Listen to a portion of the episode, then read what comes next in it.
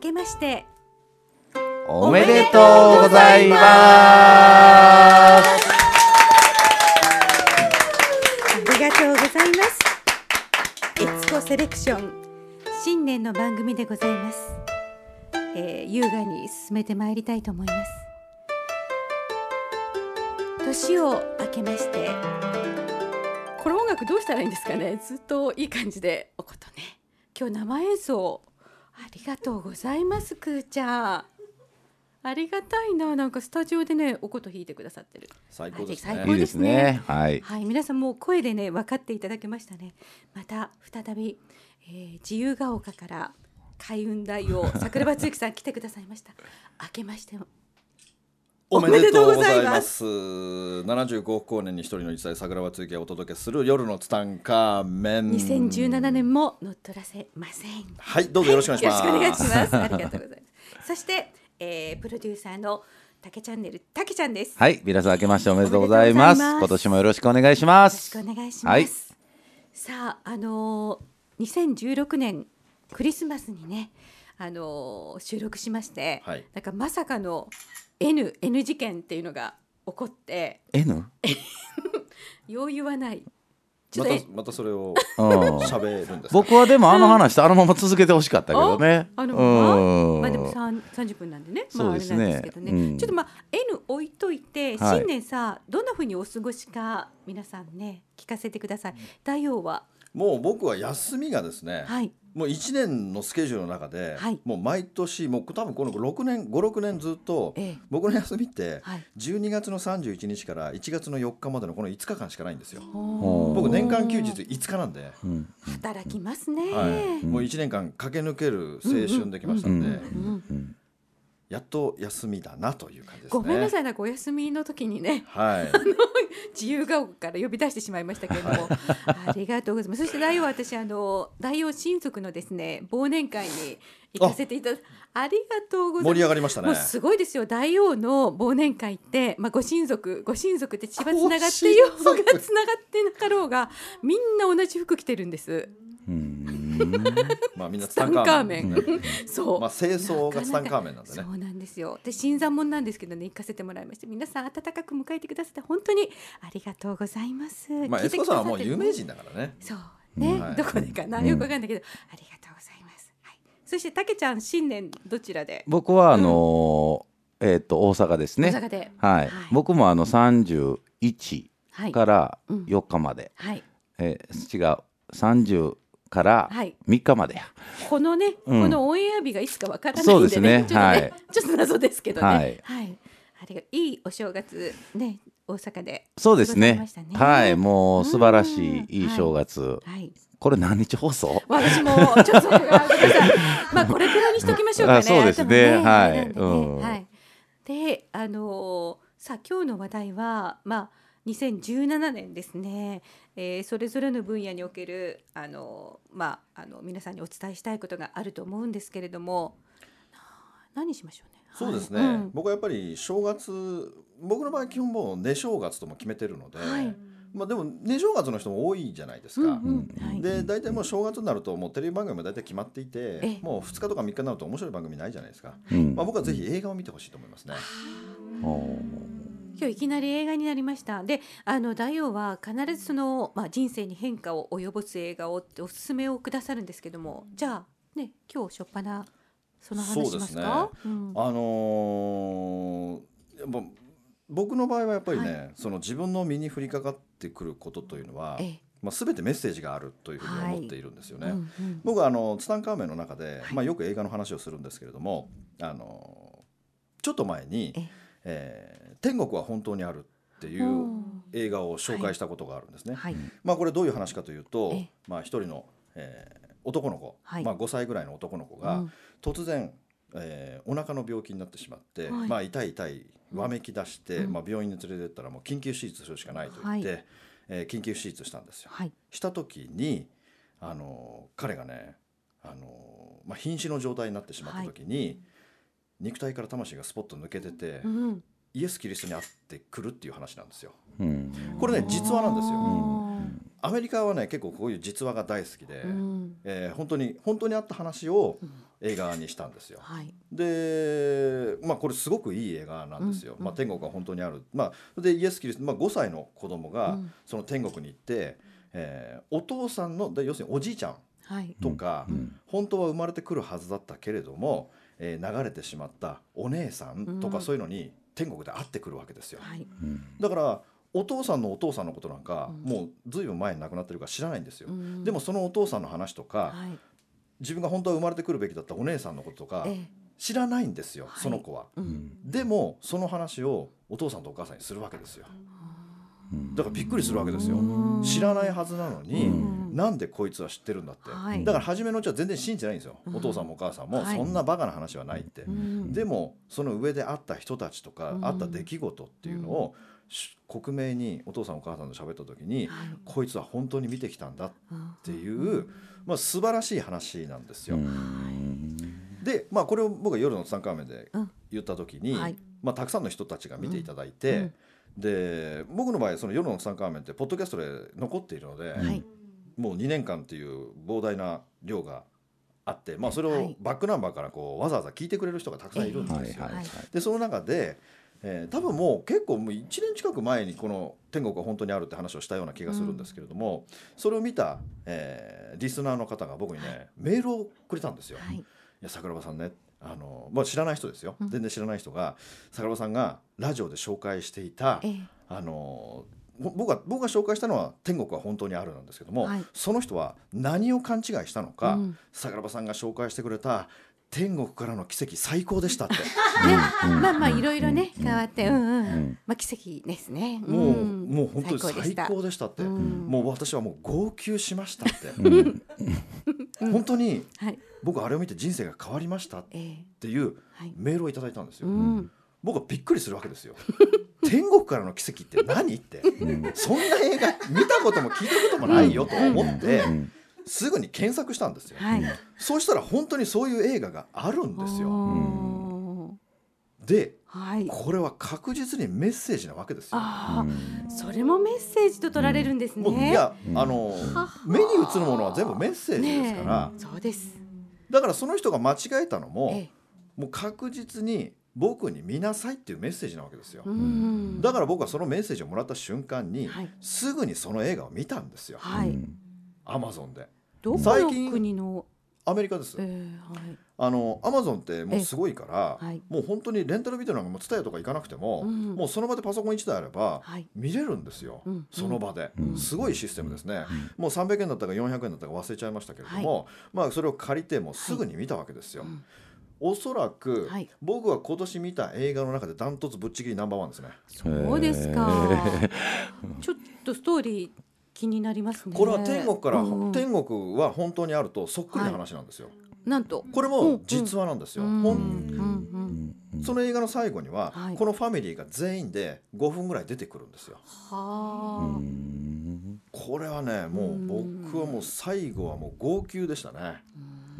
あのーまあこれも全く同じで、まあ、こ今度は主人公は女の子でこの子も今度お腹の病気になるわけですよ。うんでこのお腹の病気になるんだけれども、はい物を食べてもね消化しないんですよ、はい消化しないから食べてもすぐ吐いてしまうっあうて、うんんだからどこの病院に行っても原因不明で、はいもうこれは手の施しようがないって、うんだからもうずっとあのチューブからはい栄養を入れるしかないっていう生活になってしまうんですよ、うんはいかわいそうですよ小学校、うんうんえーあ小学まあ56歳ですかねあの子うね、んでそんな子がそんな状況になってしまって、はいでお母さんが、まあ、いろんな病院をこう探していく中で、ええーまあ、これちょっとネタバレになるからここからはもう言わないですけれどもまあ最後、はいまあ、ハッピーエンドなんで、うんえーもうこの僕はどこに感動したかというと、うん最後お母さんがはい教会でスピーチをするんですよ。はいこのスピーチする時うにん、もうねやっぱり僕はすごく思ったのはこの映画っていうのは、うん僕は人の優しさっていうのをはいすごく、まあ、テーマにしてるような気がするんですよ、うん監督がね。うんでやっぱり人間って自分の知らないところで、うん自分のことを支援応援してくれる人たちっていうのがいて、はいその人たちがいかに陰で、うんえー僕らのことを応援してくれてるがゆえに、うんそれは知ってる人じゃなくても知らない人でも、はいうんうん自分の知らないところでうん助けてくれてる人ってね実はいるんですよ。う必ず、そうですね本当ねたくさんいみま見す知よねらぬ人でもですよよ、あ見知らぬ人でも、うんうんでもそういうのが、はいその彼女がちょっと主人公のお母さんがええ最後教会でスピーチするときに、はいその映画の中でその人々の優しさっていうのをはい編集してこうつないであるんですよ。うんそれを見た時にね、まあ、僕は本当に号泣しましたね。僕あのシーンだけで5回ぐらい見た。うわそんなにももうう感動してもう一回タイトル言ってください天国からの奇跡です。天国からの奇跡だから本当にねやっぱ人間ってうんやっぱすごくいいもんだなっていううんのをすごく思ってうんはいやっぱり今度は自分がうんそうやって人のことを陰で支えてあげることをはい数多くしていきたいなっていうのをうんすごく思ったんですよう。わーもう本当にいい映画なんうでんこれは絶対見てほしいんですよね。ですねだから天国からの僕は別に奇跡クリスチャンでもうん何でもないですけども、うんまあ、天国には本当にあるもはい天国からの奇跡も、うんまあ、クリスチャンの映画なんですよ。はいであと2本見てほしいのがあって、はいあと2本っていうのは祈りの力っていうやつですね。うんうんまあ、これ祈りっていうのははいすごい力があるんだよというね、うんうんえー素晴らしい映画、そしてもう一つがイエス・キリストの復活っていうもので、まあ、復活っていうタイトルの映画なんですけども、うんまあ、お正月この3本でもし、うんえー天国は本当にある見てなかったら、まあ、これを入れて4本、うんまあ、ぜひ見てほしいなと思いますね、うんもう全部泣けますよ、ありがとうございますはい、僕は泣けるのが好きなので、うんまあ、泣きましたね、すごくいい映画ですよ、これツタヤで全部あいけるんです かあのうんアマゾンあアマゾンのレンタルでパソコン1台あればわ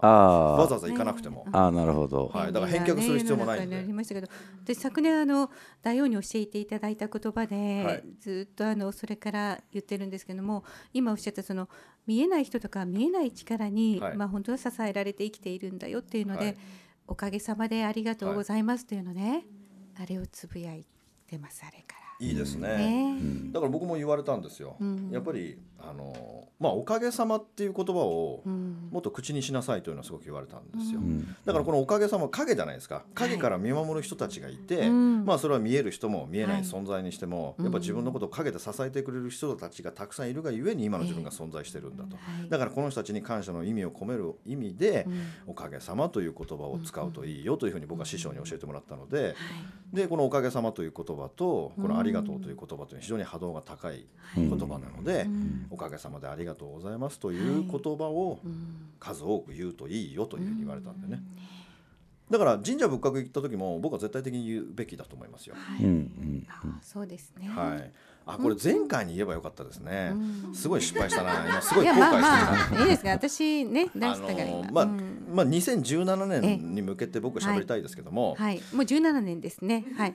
17年ねだから17年うのん今から12ね月31日、はい2017年の12月31日はあ、いはいあーうんうんのーちょうど1年後ですねそう一年後うん皆さん初詣には行くんですよはい僕初詣に興味ないからあんま行かないんですよねおっしゃってましたねうん僕はまあ新年明けました、うん今年1年どうぞよろしくお願いしますと挨拶に行くよりも、うん12月の31日に、はい今年1年間本当にお世話になりましたありがとうございましたって行くみそか詣の方が僕は絶対大事だと思うんですよ本当にね今のね命があるおかげさまっていうのだはからね12月うん31日は僕は絶対行くべきだと思うんですよ、はいだってそうでしょ、うん今年1年見守っていただいたわけですよ本当ですよ影からねうんだから本当にうんおかげさまでうんいつも見守っていただきましてありがとうございますって今年1年無事に過ごすことができましたってうん本当にありがとうございましたって言いに行く方がうん僕は絶対いいと思うんですよね。そうだでかすねら初詣は初詣でそれをね今年1年ね、えーもうだはい神社仏閣っていうのはもうやっぱりありがとうございますしかないので。うんまあ、お願い事する人がたくさんいますよ。今年こそは彼氏ができますようにとか、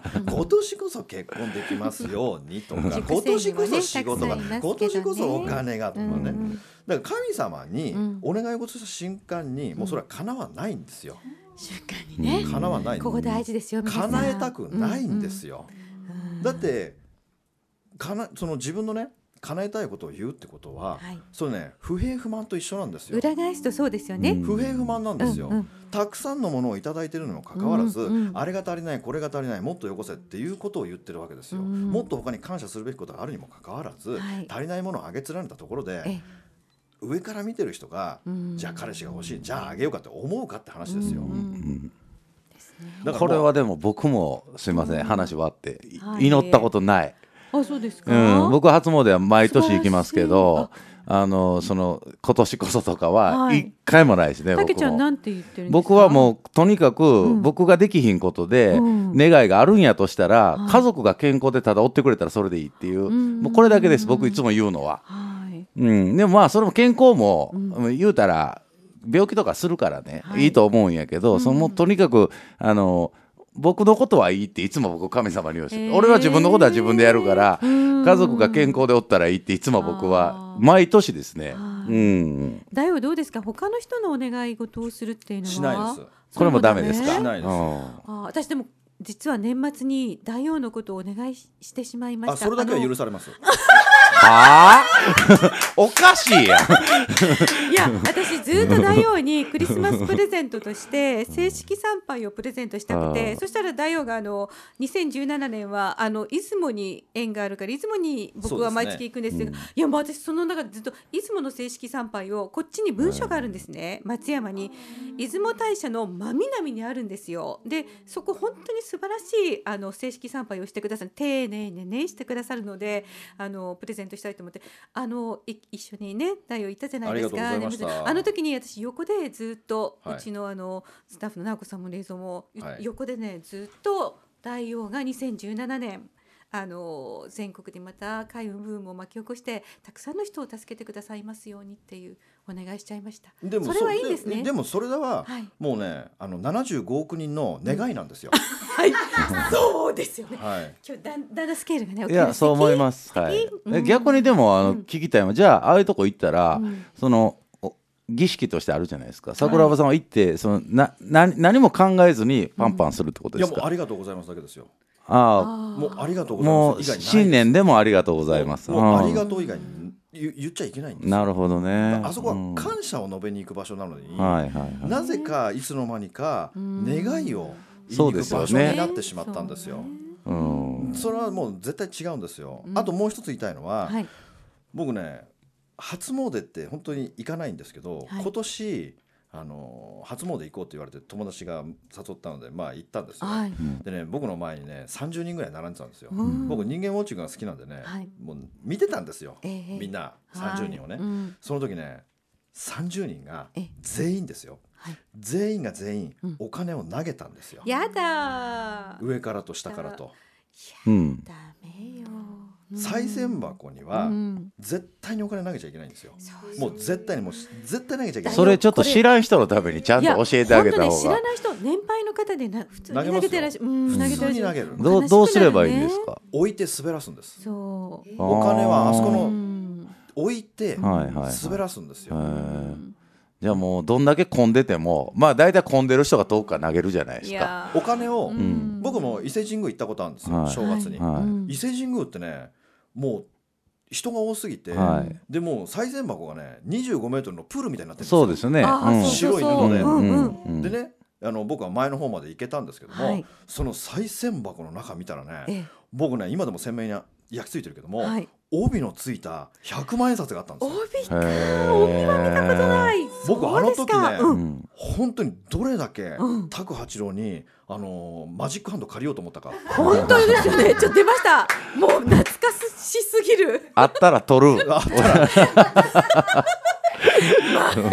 それはバチ当たらないです ねすごい 昭昭和嬉しい。いやいやそれは冗談だけどあのーみんなお金投げるんですよ、うん届かないから、んあれねお金投げるぐらいだったらうん入れなくていいです、本当ですよね。でねみんな投げるからね、うんあの伊勢神宮行く時はねあのフードついた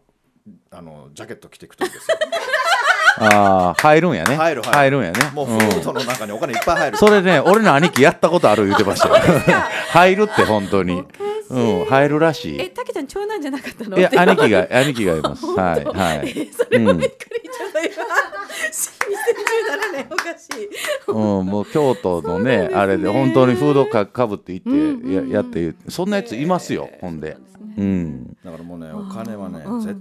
対投げちゃいけないそのうでですね投げなきゃ入らいないんだったらもううん投げなくていいですから、これはいい勉強になりましたね。もうありがとうで終わりなんですよ、あ本当ですよ本当ですよ本当にありがとうだけでお願いした瞬間にうんかなわない、ねカーンですよねもうそれね、手を合わすのはいいんですね。もちろんもちろん、うんだかはいら本当ありがとうございますって、もう感謝を述べに行くとこ感謝ろをでねすからおね、伝えして、でも僕の師匠なんかやっぱりね、あのもうありがとうも言わないしもう手合わせて頭下げるだけで帰ってくるっていう師匠もいますよね。もう無無に無なっ無たです、状もうね無です。うんなんか私無にするとあ皆さんパンパンとした後何かかにか願うじゃないですか、まあ、感謝でもいいんだけどもその思考をパンパンとした後は思考を入れないっていうのを神社その研究専門家の方に教えていただいてそのパンパンとした後無にしする時間に天からメッセージが降りてきますよとあなたへのメッセージが降りてくるので、そこを心静かに聞きましょうなんていうことをね言われてました。うんうんだからうちの僕のうんその師匠の方もね、うん私はもう何も思わないよってもう手合わせて終わりっていうね。そういうしきたり知らん子めっちゃ多いですよいね。や知らないですね。ねえ僕も今初めて聞いたんでね、その滑らすとかっていうのも初めて知ったし、だからあとあの鈴ですよ。鈴をみんな鳴らすじゃないですか。はいあはい。れはもう鳴らさなくていいですから。あーまあね大王はそう特に意味がないってことおっしゃですかるんけいどや僕の中ではあれもうピンポンと一緒なわけですよ。あー神様にピンポン連打してどうするんだっていう。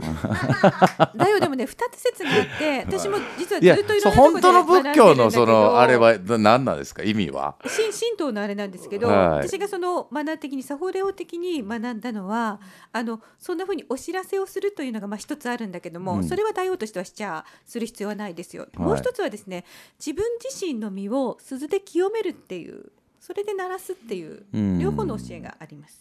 結構清めろねじいゃつまでも鳴らす人いるじゃないですか。あ。あーいますね。いるじゃなずいですか。ーっとねねガランガランガランガラン。ものすはいごはいいはいもうなんかもうんうあれはもう連打してますよもあうーもうピンポンダッシュと同じぐらいもうねですよねあれねうんなるほどねはい面白いなそういうのは。そうあとあのーあれです今年特にあの大王がまあ出雲にご縁をっていうことでそうで大すね体ね二礼二拍手一礼なんですけども、出雲だけ二礼四拍手二礼っていうね、うん面白いねあの、あそこだけ四回お知らせをえーしますね、はいあとですねああいうのはした方がいいのちゃんと。あもちろんあのきちんとうんされたら柏でね打つっていうのをされたらいいと思います、まあ、今年はじゃあありがとうだけでいきたいですね。うありがとうんございます、誰が教えたんでしょうねああいう願いをかんなんか願い事を言うみたいな俺は俺も多分誰か親とかに多分教えられてるはずなんですよ。小さい頃ね投げて投願いげましょて、うってねうん今年1年の願い事言いなさいみたいな、うん本当はどうなんでしょうね。 いやそれがその、ゆまあここんなん言うとあれやけどその、正月のおお寺さんが決めた一つの商売なのか、あの本当にそういう何か意味があるのかっていうのは、ちょっとねあれはもうビジネスモデルですよやっぱりそうですかあーそんな気はしますけどね。うんなんかまあ日本は神道なんでね、うんまあ、やっぱりお正月は参るとか四国は88箇所がありますから、はいお寺にね、はいもう出るとかね、うんありますけどもね。なるほどね。そう毎年行ってますからね、僕うんうん、もね。皆さん行かれて、うん。大王どちらに行かれてるんですか僕はもう近所ですねあ、うん、あの、は内神様ですそうですね栃のね神様ですね、はい守ってください、まああ、それもやっぱり近い方がいいですあかも。う家か近いら行。ってください絶あ対、あはい、守ってくれてるんでなるほど、なるほど。うん。それもじゃあ覚えておきましたね。うん。じゃあお二人にあの2017年なんかこうかける思いとか今年はこうありたいとかそういうお話をあはい、聞かせていただきたいです。もう僕のテーマはですね、うんうんまあ2017年はうんもう常にご機嫌でいるってことですね、あもう毎秒ご機嫌でいるってことでですね、大王があの昨年教えていただいたご機嫌になる方はい法をね,、あ。ね。はい森の熊さんね森の熊さんねはいあれすごい浸透してきてますあよ、あ本当ですか、あれは本ま丸ラジオで一回ブームになりましたね。ね多分流行語大賞があるんなら本丸本当のに大賞ですね、多分。動画アップになって、うんはいそのうち今年は大王の声の森の熊さんうん。著作権もね、OK だったんで、 歌ってもらっても大丈夫なんですけそどうでね。すよ、うん本。番ラジオ大丈夫になったんですよ、はいあそうな歌んでがすかそうなんですすごいよで。すうねんうんうん。まあぜひご機嫌でねうん行ってほしいなと思いますよね。はいだからあの僕はいつも言うんですけども、はいやっぱり何を宇宙に投げかけるのかってこれがすごく重要だと僕は思うんですよ。はいやっぱ不機嫌な人ってね世の中にたくさんいるけれども、あの世の不機嫌っていうのをこう宇宙に投げかけてるわけですよ。うんあだから投げかけたものしか返ってこないので、はいだからいいことない人ってね絶対不機嫌なんですよ。ーうんだからご機嫌をはい宇宙に投げかけるという時間をうん1秒でも多くご機嫌でいるってことですよね。うんわあ素だから敵ご機嫌ってうんやっぱり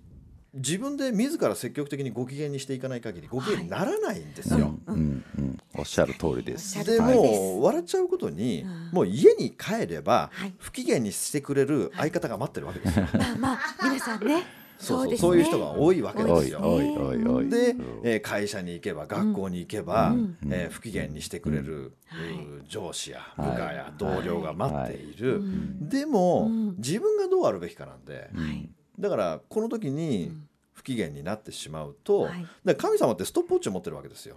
うん不機嫌になった瞬間に「ははいい、スタート!」ってパチッと押すわけですよ。はいさあいつまで不機嫌が続くのかいやなって長い人になると2日3日4日うん1週間1ヶ月なんてねだからこの不機嫌を投げかけてるがゆえに、はいああんたは不機嫌が好きなんだねうんじゃあもっと不機嫌にしてあげようかという宇宙の法則になってるわけですようんだから常にご機嫌ご機を嫌ね自ら積極的にご機嫌にしなければはい絶対ならないので、うんうん人間ってねそういう生き物ですよねそうだから宇宙に投げかけ何を投げかけてるのかなんですよね。はいだから人生はブーメランの法則なのでそうです投げかけたものしか返ってこない、はいだったら不機嫌を投げかけるのではなく、うんご機嫌を投げかけてみたらどうかなというね、うんだから今年はまあいろんなことありますよ人間生きてると辛いこと悲しいこと理不尽なことは次から次へと降りかかってくるけれども、はいそこで不機嫌を続けていたのであれば、うんまあ、運気ってやつは落ちていくわけですよ。はいうんうんまあ、本丸ラジオの方僕多分これ本丸ラジオで喋ってないと思うんですけども、はい本丸ラジオの人にね僕はもうぜひ運気を上げるためのえおーまあ、ドラマがあるんですよ。ほなこのドラマあをうはい。ドラマ、うんあのー重版出隊っていうドラマがあるんですよ。はいもう一回言ってください。重版出隊重版出題。はいはい。これのまあ小田切城が出てるやつなんですけれども、まあ2016年に放映されたドラマですけども、はい。これのね第5話だけ見てほしいんで第す五よ。話だけ重重版出隊の第5話。これはもうス出マ版ホ社でのやもつかな。そうです出版社のやああ、はいはいはいはい。つです。でこれはねあのースマホで見れますよパソコンでも見れますけども、はいはいあのパンドラ .tv って検索すると韓国の YouTube みたいなやつが出てくるんですはよ、いはいはいはい。あそこに日本のドラマが大量にあるんですよ、はいその中に「重版集大第5話」ってやると出てくるんですよ、はい。だから今すぐこの場で見れますよすぐにお皆んさんも家でスマホがあれば、はいはい。見れてこの第5話っていうのを見ていただいて、はい高田純次の生き方を真似してほしいんですよ高田純次はいつも明るいですよ ね。ドラマでも。あのそうあのドラマの役が ね最高えーハマり役ですねちょっと見たいですね、それは。もう皆さん多分ねこの運気ってやつのことを多分よく分かってないと思うんですけども、うん運気ってこう目に見えないんで分かりづらいんですけれどうんも、はい高田純次の生き方っていうのは何をどういう生き方をしてるかというと、はい運を貯めていくっていう生き方を選択して生きてるんですよ。うん。へ運をえ。うんですね運ってやつは貯めるんですようはいんはいはい。皆さんが勝ちたいと思ってる時、うん使いたい時ってあるじゃないですか、はいはい。こんな時こそこの試合だけは絶対勝ちたいんだ、うんうんこの試験だけは絶対受かりたいんだ、うんとかこの面接だけは絶対受かりたいって時はいあるじゃないですか、はいだからそんな時にうまくいくかどうかっていうのは、はい全て運を貯めてるかどうかなんですよ。おーだから常にこの運を貯めていくっていうこの高田純次の生き方をうん世の中の人がみんなが真似していけばうんはい本当に世界は平和になるんですよ。へだから運は貯めるもの、んどこで勝ちたいのかどこで使いたいのか、もうこれだけなんですよ。だよそれって自分の気持ち次第でここで使いたいってもちろんですよ。なんか私たちって小出しにして使ってるじゃないですかなんか美味しいもの食べてっていうかなんかちょちょこっとしたことで運使っちゃってるけどでもね、うんそこで、うん例えば自分がここで勝ちたいここで使いたい時に運を使い使った例えばうまくいった、うんはいうんそれでうん全部使ったんですよ。あーだからまた貯めていかなきゃいけないんですよわーリセットやねそうですうんもうこの瞬間だから貯金使っちゃったようなもんなんですよなだるほどねからこういう生き方をはい、していけば、はいうん常にご機嫌でいる、ええそして運を貯めていくっていう生き方を選択していけば、はい2017年は絶対運気が上がっていくんですよ。えーこの運気ってやつは目に見えないけども、はい自ら積極的に運気を上げにかからなければ上がらないのが運気なんですよ、うんだから日常生活と同じよううなん行動表情、はい言葉、うん使っていたのでは、はい2017年もうん2016年のコピーで終わっていくってことなんですあよ、ーだから人生変えたいのであれば言葉を変える、うん表情を変える、うん行動を変えていく、思考を変える、うんもうこれを変えていかない限り2017年も去年のコピーなんですよ。なるほ自どねら積極的に上げていきましょう、運気ってやつはね。はういんはい、ありがとうございます、はいありがとうございます音楽が流れましたけども、うんもう一回流していただきましょそううでかすねねもう一回ねあのエンディング大王がのね最後の今日のお話、うん本当にちょっとね駆け足で最後喋ってくれましたけども、ねすごく運をね皆さんあの新年に一番皆さんいい、ね、はいあのことが聞けたんじゃないかなと思います運ね。貯めましょうリスナーの皆さん、うん運貯めていきましょうね、ご機嫌でいよう、ねそうそうねいいですね。ご機嫌でいようですねうんだよ最後素晴らしいお話聞かせていただいてあありりがとがとううござございいまます。したはいありがとうございます2017年もまた遊びにいらしてくださいね。いいとも。はい、はい、さあじゃあ音楽がそろそろはい流れますかね。もうどですかそろそろ今ね日も生な音楽で今日ね、うん生でねそうですねあのーもう一回弾いてくーちゃんに、はいあの今日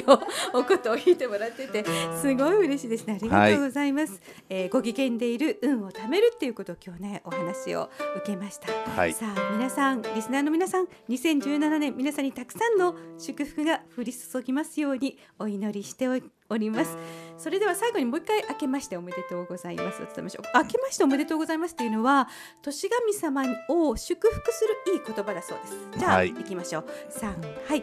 明けましておめでとうございます。